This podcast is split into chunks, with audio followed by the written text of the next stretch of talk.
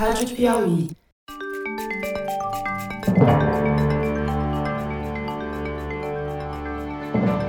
Opa, eu sou José Roberto de Toledo e este é o Luz no Fim da Quarentena, uma coprodução da revista Piauí com a Rádio Novelo. Infectamos o canal do Foro de Teresina para discutir pesquisas científicas que ajudam a atravessar o túnel em que a pandemia nos meteu. Os cientistas acreditam que quem tem anticorpos neutralizantes contra o SARS-CoV-2 está imunizado e não desenvolve a doença causada pelo vírus. Mas isso nunca havia sido demonstrado em seres humanos, só em animais. Era mais um palpite do que uma certeza científica. Até agora. A demonstração de que pessoas com anticorpos não pegam Covid-19 veio em um experimento natural, feito assim meio sem querer, em um navio de pesca de Seattle, no noroeste dos Estados Unidos. O coronavírus se infiltrou a bordo e fez a festa durante a pescaria. 85% da tripulação desenvolveu Covid. O que ajudou os cientistas é que 120 dos 122 embarcados tinham feito exame sorológico na véspera do embarque e três deles foram a chave para essa experiência. Eles tinham apresentado uma alta concentração de anticorpos contra o SARS-CoV-2 e nenhum desenvolveu a doença. Mas não parou por aí. O trio tinha outra coisa em comum que permitiu mais uma descoberta importante pelos cientistas. Fernando Rainer conta o quê? Fernando Rainer, hoje vamos contar a história de um barco, ou melhor, de um navio de pesca americano que propiciou uma grande descoberta, confirmando talvez pela primeira vez que quem tem anticorpos neutralizantes está protegido contra a Covid. Conta pra gente a importância desse estudo e como é que eles. o acaso, né? Também que ajudou nesse caso. Já se desconfiava há bastante tempo que quem tem anticorpos neutralizantes deve ser imune ao vírus por um certo tempo, a gente não sabe quanto tempo, né? Mas não tinha um experimento direto, entendeu? De você pegar essas pessoas que têm anticorpos neutralizantes e colocar no meio de uma pandemia louca e mostrar que eles não se contaminam. Isso já tinha sido feito em animais, já foi feito em macacos, em vários animais, e se sabe que isso é verdade. Mas em seres humanos nunca tinha sido provado. Porque tem uma dificuldade ética para você fazer esse experimento, né? Exatamente, tem uma dificuldade ética. Aí surgiu essa história super interessante desse barco. Na verdade, é um navio. O que acontece é que Seattle, nos Estados Unidos, fica na costa oeste americana, tem esses navios enormes de pesca que eles saem de Seattle e passam no mar um, dois meses na costa do Alasca pescando. E quando o porão está cheio, eles voltam para Seattle e descarregam. E desde que começou a pandemia, eles testam todos os tripulantes do barco. Antes de entrar. Antes de sair, no dia zero da viagem. Para ter certeza que você não vai ter um problema lá no meio e ter que voltar. E testa com PCR, né? Testa para saber se o cara tem o vírus naquele dia. Então, aí, nesse caso, esse barco tinha 122 tripulantes e eles testaram 120 deles. E esses 120, todos eram PCR negativos, nenhum estava infectado, e seis deles eram pessoas que já tinham anticorpos, tá certo? Então eram pessoas que não só eram RT-PCRs negativos, mas já tinham sido infectadas pelo SARS-CoV-2. Porque além do PCR, eles também fizeram o exame serológico. Exatamente. Então é um barco parecido com aquele navio que teve lá no Japão, o Diamond Princess. Só que no Diamond Princess era no começo da pandemia, então todos os velhinhos do Diamond Princess eram suscetíveis, tá certo? Teoricamente, ninguém tinha tido a doença, foi nas primeiras semanas. Nesse caso, não. Agora, quando você sai com um barco desse, uma parte da população já teve a doença. Então você tinha essas seis pessoas que eram anticorpos positivos e RT-PCR negativo. Então saiu todo mundo lá, entraram no barco, no paper, eles não explicam por que, que não testaram os 122 e só testaram 120. Suspeito, né, Fernando? Alguma coisa Muito aconteceu. Fato é que eles saíram, começaram a pescar e depois que eles estavam 18 dias em alto mar, começou a aparecer Covid no barco. Covid, todo mundo tossindo, febre, não sei o que, tal. Um cara começou a piorar. Eles pegaram e voltaram para Seattle. No dia 18 da viagem. Eles aportaram em Seattle de volta no dia 18, foram testar todo mundo. Daí testaram 122. E desses 122, 114 tinham pego o SARS-CoV-2 e estavam com Covid. É uma taxa de infecção de 85%. Taxa de ataque gigantesca. Aí, imediatamente, os cientistas lá de Seattle, Universidade de Washington, falaram: puxa, olha, isso aqui é muito parecido com um clinical trial fase 3, onde você tem algumas pessoas que você quer saber se elas estão não imunizadas e elas são expostas a um ambiente cheio de vírus. E quem seriam essas pessoas que teoricamente poderiam ter sido imunizadas já? São as seis pessoas que embarcaram e já tinham anticorpo. É como se elas tivessem sido, aspas, vacinadas, né? Aí eles foram olhar essas seis pessoas e viram que três delas realmente não tinham pego. E três tinham pego dessas. Ixi, aí eles, fica... aí? aí eles ficaram encafifados. Puxa, como que uma pessoa que tem anticorpo positivo pega a doença? Por que, que uma outra parte não pega? Qual é a diferença entre os três que não pegaram e os três que pegaram? Então, essa é a questão principal desse trabalho. Aí, por sorte, eles foram no laboratório que tinha feito os testes antes do embarque e falaram: Ó, sobrou soro dessas pessoas aí, porque vocês coletaram soro para fazer os, a sorologia. Sobrou soro? Ah, sobrou, sobrou uns vials aqui, uns tubinhos de soro. Bom, então vamos ver dessas seis pessoas quais são as características, o que, que diferencia as três pessoas que não pegaram das três que pegaram. Bom, primeira coisa que eles descobriram é que nas três pessoas que pegaram a doença, a quantidade de anticorpo era muito baixa. Duas delas era no limite do positivo e uma não, era claramente positiva. Enquanto que as três que não pegaram a doença tinham taxas de anticorpo bem mais altas. Bem mais altas, inclusive, que essa terceira, que essa que tinha um pouquinho mais alta das três é, que pegaram. É. Era três vezes maior, né? Agora, o que eles viram é que o teste que eles tinham usado esse era um teste da Abbott, ele é contra a proteína N. A proteína N é do núcleo capsídeo, uma proteína dentro do vírus. E anticorpos contra a proteína N, sabidamente, não protegem animais, nada. Então você fala, bom, então eu sei que os seis têm anticorpos contra a proteína N. Mas será que os seis uh, têm anticorpos neutralizantes ou não?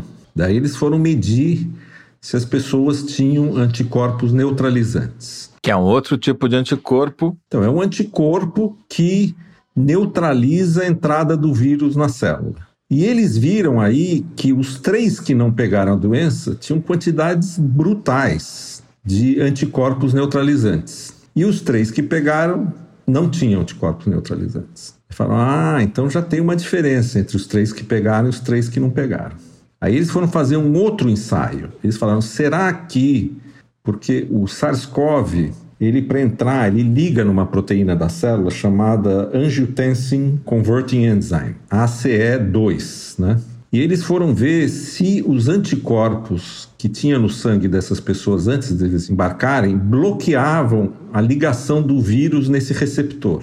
E tiro e queda. Os três que não pegaram tinham esses anticorpos. As taxas eram bem altas aqui bem na altos, tabela que você me mostrou, né? de inibição, 80%, 85%. É, 84, 93 e 89%, enquanto Exatamente. que os outros três tinham 0, menos 4 e 3. As três pessoas que não pegaram tinham anticorpos neutralizantes. Eles falam, será que essas pessoas também têm anticorpos contra a lança que fica para fora do vírus? Daí fizeram um teste para saber se essas pessoas tinham anticorpos contra a lança. A famosa spike protein. E eles viram que, de novo, os três que não pegaram tinham anticorpos contra spike, os outros não tinham. De 10 a 20 vezes mais. Né? E depois eles ainda foram ver se na spike protein tem uma região que é a ponta da flecha, bem a pontinha, que é onde liga. Será que tem anticorpos contra essa região que liga, que chama receptor binding domain? E, de novo, os caras que não pegaram tinham esses anticorpos. E os outros Muito mais tinham, do que os outros. Uhum. Muito mais que os outros, né? Eles, com esses dados, eles falaram, bom, aparentemente é isso. Se você tem anticorpos contra a spike e principalmente contra a ponta da spike, que é a ponta da flecha, você está imune. Se você tem poucos anticorpos e não tem anticorpos para essa região, você não está imune. E você sabe disso porque os caras ficaram 18 dias em contato com todo mundo com quem eles conviviam, praticamente quase 85% estavam contaminados. Exatamente. E aí eles falaram: bom, então qual é a probabilidade disso ter ocorrido ao acaso? E tem métodos estatísticos para calcular isso. E a probabilidade dessa combinação ter ocorrido ao acaso é 0,2%. Então tem 99,8% de chance realmente dessas pessoas que têm esses anticorpos serem imunes ao vírus. Porque você vê, como é que você vai testar se uma pessoa que tem anticorpo é resistente ao vírus ou não? Você tem que pegar ela. E expor o vírus. É, expor ela no, num lugar que tem um monte de vírus, mas se, não, se o resto das pessoas não pegam, a probabilidade de ele não ter pego também é baixa. Então você tem que pôr num ambiente onde todo mundo pega. E essa é a característica desse barco: 85% das pessoas que estavam lá dentro pegaram. Então é muito mais improvável que seja por acaso. Entendeu? O ideal seria assim: todo mundo pegou, menos eles três. Aí era certeza absoluta, né?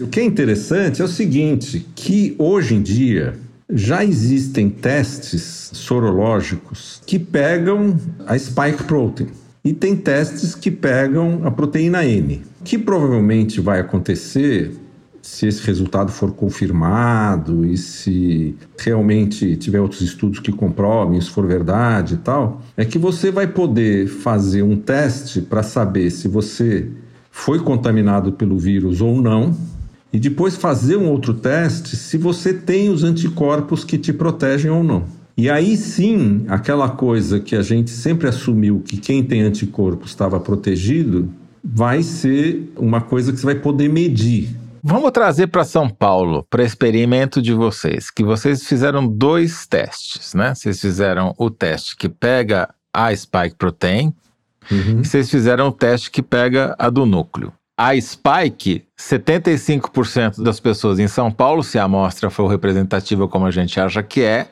75% desses 11 que apareceram com um exame positivo sorológico provavelmente estão imunizados. Provavelmente sim. E os que reagiram só com o N, você não sabe. Ainda estão suscetíveis. Ainda são, mas eles podem ainda estar produzindo os outros anticorpos. Eles podem estar numa fase inicial da infecção mesmo esses caras aqui que pegaram o vírus e que tinham taxas baixas, talvez eles tinham pego muito recentemente, ainda não tinham desenvolvido. Você sabe que os anticorpos levam duas semanas para começar uhum. a aparecer, né? É, então eles podem já ser PCR negativo e estão começando a desenvolver os anticorpos. Então tem muito mais complicação nessa história.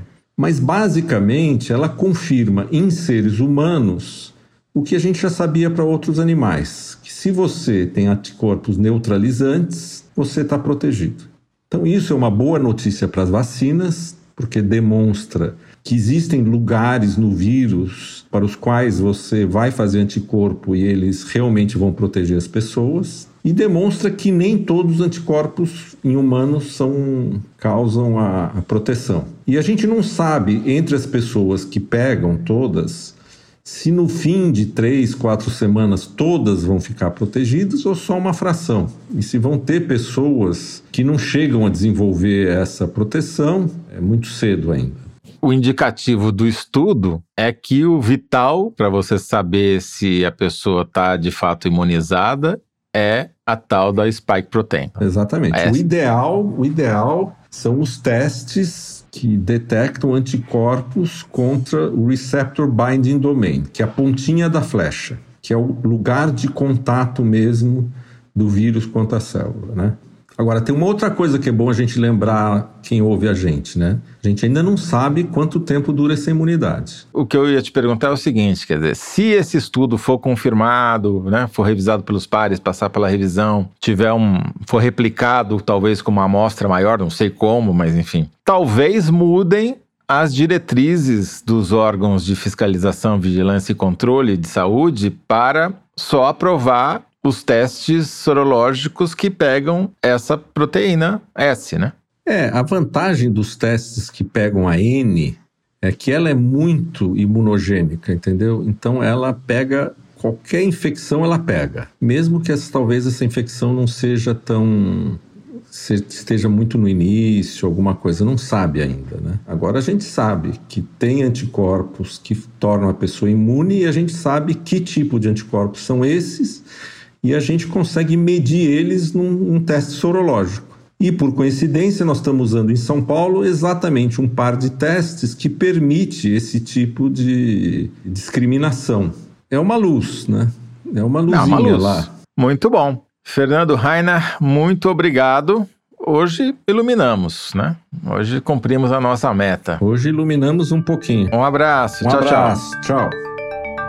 Este foi Fernando Rainer, professor titular de Bioquímica da Universidade de São Paulo e cientista residente do nosso podcast. O link para o estudo citado neste episódio você encontra na página do Luz no Fim da Quarentena no site da Piauí, revistapiauí.com.br. O Luz no Fim da Quarentena é uma coprodução da revista Piauí com a Rádio Novelo. A coordenação e edição são da Paula Scarpim, da Evelyn Argenta e do Vitor Hugo Brandalize. Este episódio teve apoio de produção de Clara Gelstab. A identidade sonora é da Mari Romano. Quem finaliza o programa é o João Jabassi e a coordenação digital é da Kellen Moraes. Yasmin Santos e Emília Almeida fazem a distribuição nos tocadores e nas redes sociais. A identidade visual é da Paula Cardoso e o Motion Graphics é da Renata Buono. Eu sou José Roberto de Toledo. Até o próximo episódio. Tchau.